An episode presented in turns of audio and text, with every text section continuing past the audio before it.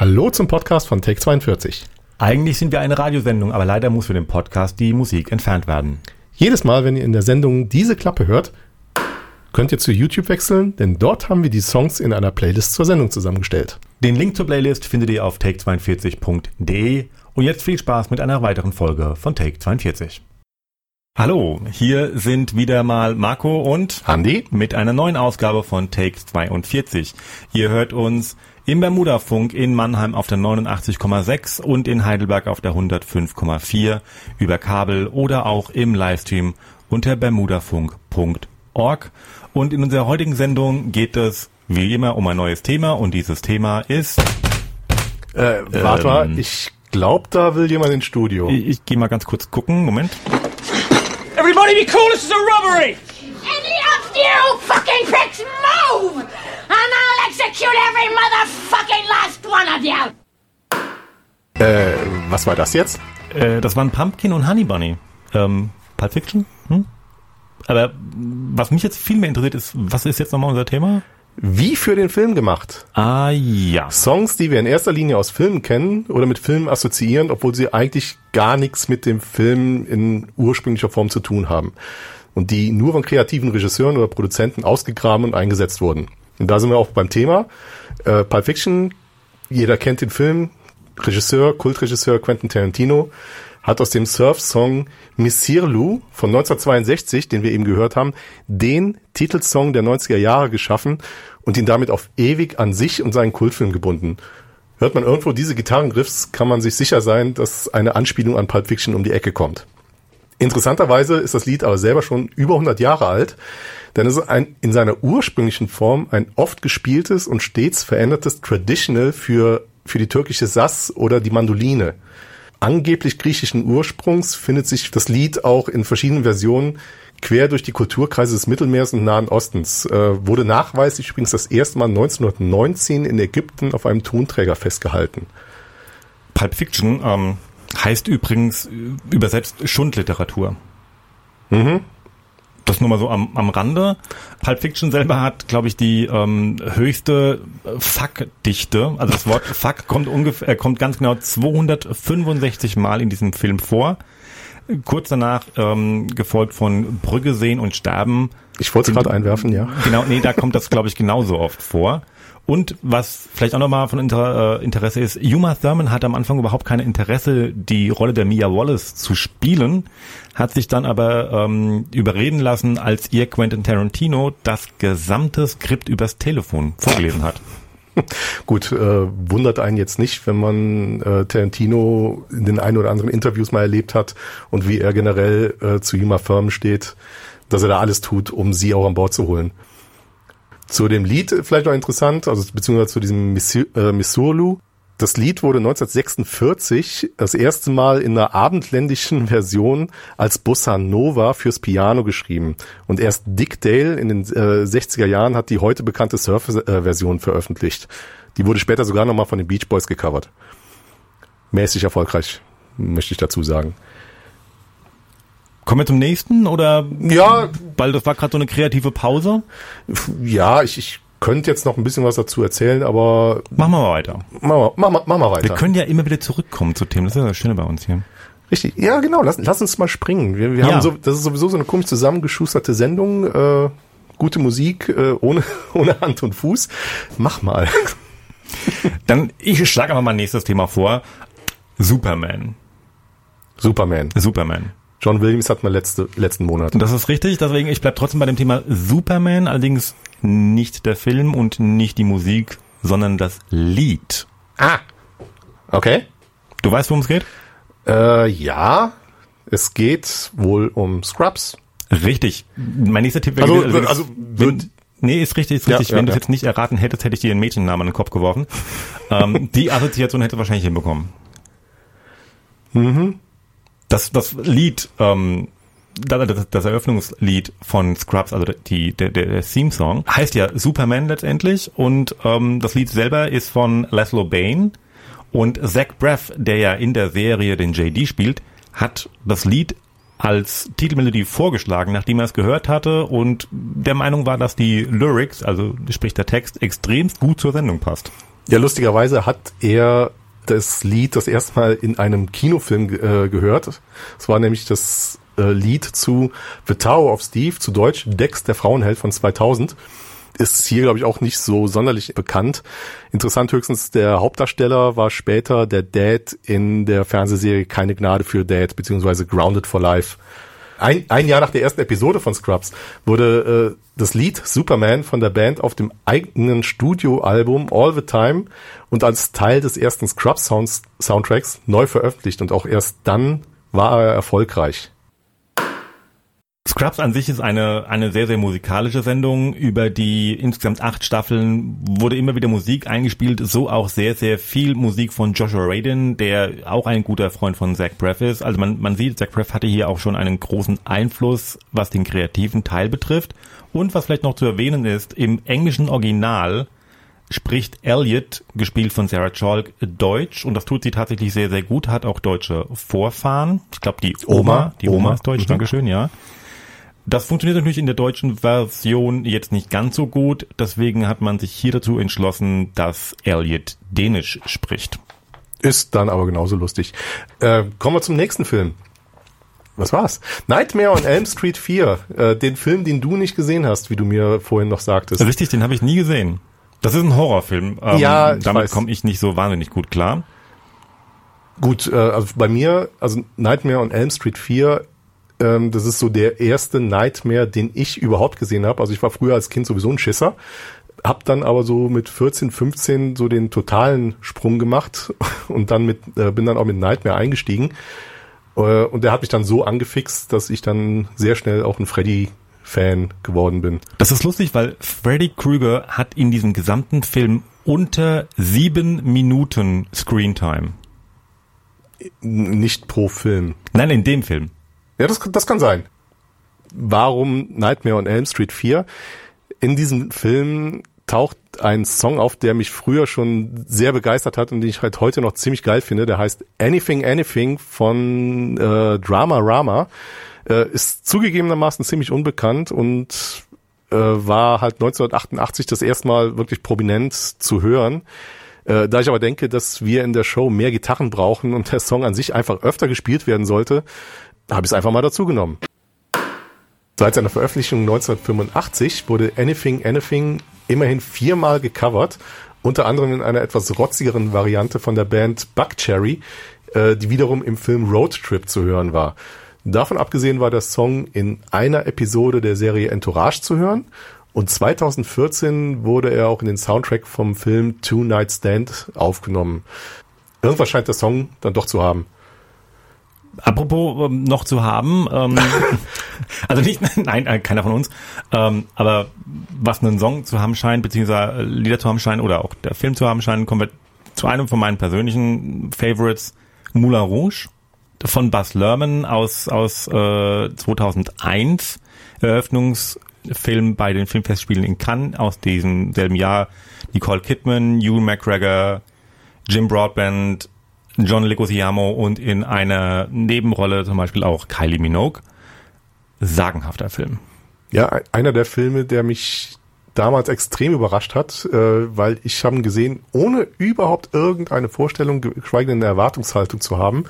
Aber spätestens als dann ähm, Smells Like Teen Spirit gerockt wurde, hatte der Film mich. Die Rolling Stones haben übrigens abgelehnt, dass Musik von ihnen im Film verwendet wird. Ich glaube, das sehen sie jetzt wahrscheinlich auch ein bisschen anders da. Na gut, Stones hätten schon vor vielen, vielen Jahren aufhören sollen, überhaupt Musik zu machen. Entschuldigung an alle Rolling Stones Fans. Hui. Ja, keine populäre Meinung, aber es ist meine Meinung. Meinung. Meine Meinung. Deine Meinung? Okay. Nicole Kidman trägt übrigens im gesamten Film eine Perücke. Ähm, hat sich auch während den Dreharbeiten zweimal verletzt. Ähm, einmal so stark, dass sie auch danach nicht den Film Panic Room machen konnte, wofür sie ursprünglich vorgesehen war. Die Rolle dann in Panic Room ging an Jodie Foster. So, und zum Film, also beziehungsweise zum Song, den wir da jetzt rausgesucht haben, das ist Spectacular, Spectacular oder auch The Pitch, aka äh, der Can-Can. Ja, äh, der Tanz war ursprünglich noch volkstümlich, äh, wurde aber schnell von Schaustellern, Schaustellern und Varieté-Gruppen adaptiert und äh, genauso schnell dann auch wegen der äh, eindeutigen Einblicke unter die weibliche Beinbekleidung polizeilich verboten. Häuser wie das Moulin Rouge haben den Tanz dennoch weiter im Programm gehalten und zeigen eigentlich bis heute in ihren Shows. Das Stück, also das, was man heute eigentlich als Cancan kennt, äh, stammt aus der Operette Orpheus in der Unterwelt von Jacques Offenbach von 1958 und heißt eigentlich Galou Infernal. Auch der Höllencancan genannt, was sich schon kurz nach der Erstaufführung als Publikumsliebling herausstellte. 1958? 1858. Danke. Ich liebe es, wenn du mich korrigierst. Ach, dafür bin ich doch da. Generally, I like it. Ähm, der Duke, der diese Zeilen spricht, wurde, während das Skript geschrieben wurde, mit dem Platzhalternamen Count von Groovy ähm, über, übertitelt. Ja gut, Arbeit am Set, sag ich mal. Ja, kommen wir zum nächsten. Äh, wie ihr hört, wir haben hier überhaupt keine Struktur drin. Wir hangeln uns einfach mal so von Lied zu Lied. As Time Goes By, Film Casablanca. Reden wir mal von einem Klassiker. Schau dir in die Augen, Kleines. I'm looking at you, Kid. Mhm. So, Übrigens, was gar nicht mal so einfach war, weil Humphrey Bogart ist eine ganze Ecke kleiner als Ingrid Bergmann und hat Plateauschuhe getragen, damit die dieselbe Höhe haben. ja, äh, gut, in dem Film wurde ja einiges optisch getrickst, aber das ist ein anderes Thema. Das Drehbuch wurde 2006 von der Writers Guild of America zum besten Screenplay aller Zeiten gewählt und in 2007 wurde der Film vom American Film Institute auf Platz 3 der besten Filme aller Zeiten gewählt. Hm, und das Lied, was als Synonym zu Casablanca ist, ist auf Platz zwei der 100 Years, 100 Songs Liste der American Film Institute. Da haben wir es wieder. Ja, äh, Nummer eins, na, wer könnte es sein? Somewhere Over the Rainbow, The Wizard of Oz. Okay. Typisch amerikanisch. Fast so berühmt wie die Einleitung Play It Again, Sam durch Ingrid Bergmann ist Dooley Wilsons, aka Sams, Filmversion von As Time Goes By von 1942. Den wenigsten ist aber bekannt, dass der Song zu dieser Zeit schon elf Jahre alt war und ursprünglich aus dem Musical Everybody's Welcome von 1931 stammt. Geschrieben von Herman Hapfeld ist der Song dennoch das musikalische Synonym zu Casablanca. Ich habe es bereits gesagt. Dully Wilson ist übrigens der einzige Schauspieler, der Casablanca in Wirklichkeit jemals besucht hat. Ähm, auch interessant zu Dooley Wilson, äh, auch wenn er als Filmfigur Sam die äh, das Lied gesungen hat und sich selber dazu am Piano begleitet hat, hat eigentlich Elliot Carpenter die eigentliche Klavierbegleitung zu, äh, zum Gesang eingespielt. Also Ehre wem Ehre gebührt. Is it nicht schön? Ja. Casablanca hat übrigens ähm, drei Oscars bekommen. Bester Film, beste Regie und bestes Drehbuch. Das Klavier von Sam wurde in einer Auktion im Dezember 2012 in New York für mehr als 600.000 Dollar versteigert. Schnapper. Ja. Ja. Bleiben wir mal bei, äh, bei Klassiker. Diesmal halt ein rein musikalischer Klassiker, weil der Film ist zwar gut, aber Ganz nett. Genau.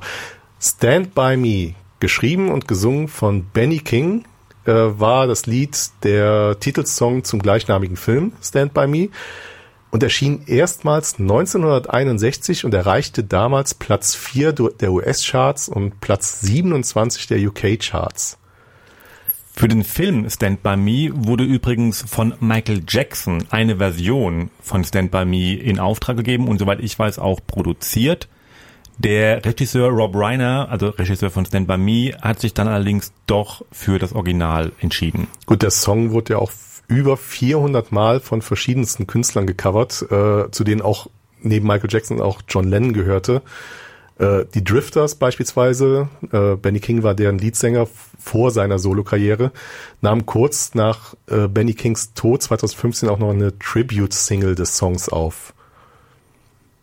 Zum eigentlichen Erfolg von Stand By Me, also zum Lied.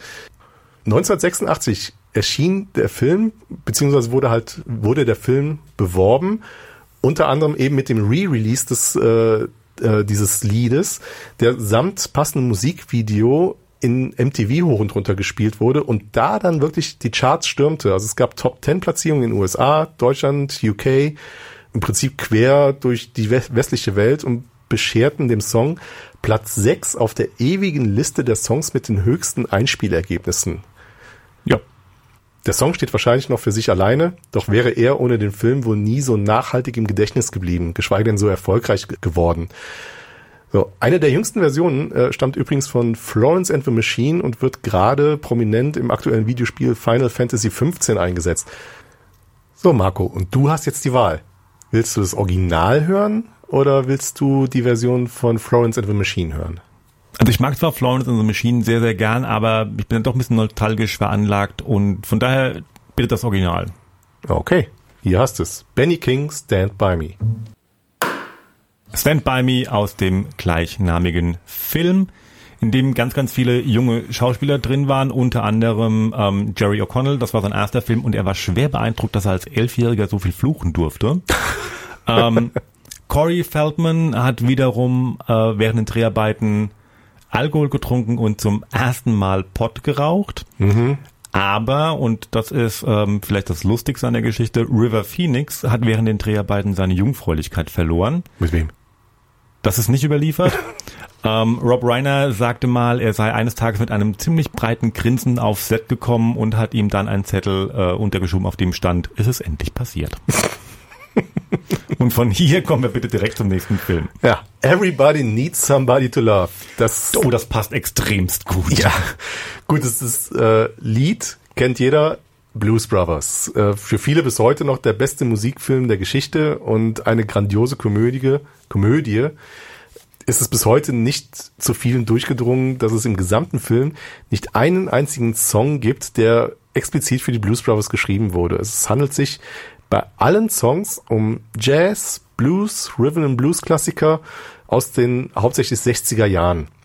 Und alle Gastmusiker und Interpreten der Originale wie Aretha Franklin, James Brown, Ray Charles, aus heutiger Sicht äh, Künstler höchster Güte, die zu dem Zeitpunkt aber den Zenit weit überschritten hatten, äh, waren im Entstehungsjahr nahezu arbeitslos. Und Co.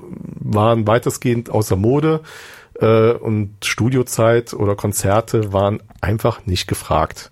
Dan Aykroyd, Elwood Blues, setzte allerdings als Co-Writer durch, dass genau diese Stars für den Film zu engagieren sind, was letztlich für alle Beteiligten äh, eine kleine Renaissance dieser Musik auch eingeleitet hat. Dan Aykroyd hat übrigens, wie er Annik gerade gesagt hat, das, das Skript mitgeschrieben. Das Originalskript war ähm, mit dem Titel versehen The Return of the Blues Brothers und hatte 324 Seiten. Ähm, sollte ursprünglich ein zweiteiliger Film werden und John Landis, der mit am Drehbuch gearbeitet hat und dann auch Regie führte, hat dann wiederum drei Wochen gebraucht, um das Skript ein wenig einzudampfen.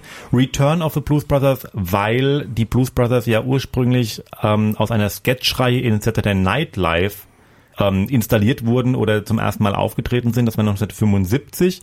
Die damalige Folge von Saturday Night Live wurde von Carrie Fisher gehostet und die er dann wiederum im Film an der Seite von James Belushi und auch Dan Aykroyd spielt. Und der Song Everybody Needs Somebody to Love kennt jeder, aber das Original ist von 1964 und wurde von Solomon Burke gesungen. Erschien als Single bei Atlantic Record, wo es gerade mal Platz 58 in den US-Charts erreichte. Äh, vor den Blues Brothers wurde der Song 1965 auch für das zweite Album der Rolling Stones als Füller eingespielt. Äh, Burke durfte daraufhin 2002, 2003 während der Tour der Rolling Stones den Song performen, was seinen Weg auch auf das Album Live Licks gefunden hat. Also ich hoffe mich, ich habe mich damit jetzt ein bisschen mit den Stones-Fans wieder versöhnt, dass ich das wieder mal rausgepickt habe. Wir werden es vielleicht in Kommentaren bei Facebook sehen, wenn sich da jemand als Rolling Stones Fan outen möchte. Ja, Facebook Take 42. Richtig. So, äh, manchmal gibt's aber auch Songs, die man gerade in Filmen immer wieder hört und sie quasi dadurch auch schon für einen Klassiker hält, aber sie nie wirklich für einen äh, Filmsong hält. Dazu gehört in jedem Fall äh, Bad to the Bone von George Thorogood and the Destroyers. Obwohl der Song 1982 erschien, wirkt er mehr wie ein typischer American Rhythm and Blues aus den 60er und 70er Jahren, äh, wie er auch von John Lee Hooker sein könnte. Und als Single war der Song auch nie ein kommerzieller Erfolg, obwohl das Video zum frühen Portfolio des noch kleinen Senders MTV gehörte.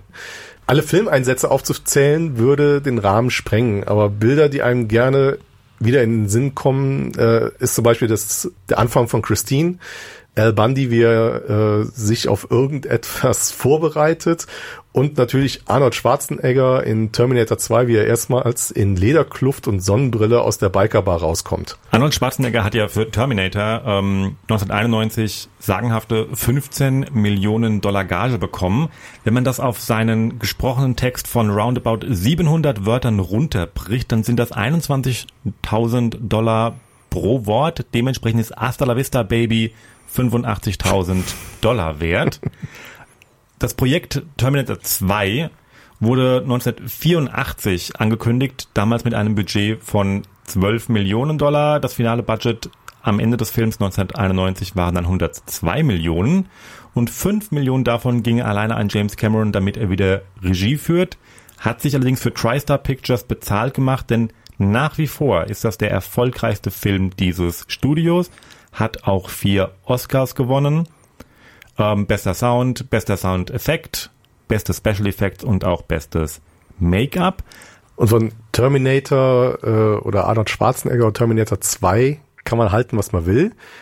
Aber ähm, es ist unbestreitbar einer der Filme, der die Special Effects in Hollywood auf ein völlig neues Level ge äh, gebracht haben. Also ähm, es wurde das erste Mal komplett eine Person von Flüssigkeit in festen Zustand äh, gemorpht, äh, was es zu dem Zeitpunkt, also was, was komplett neu war.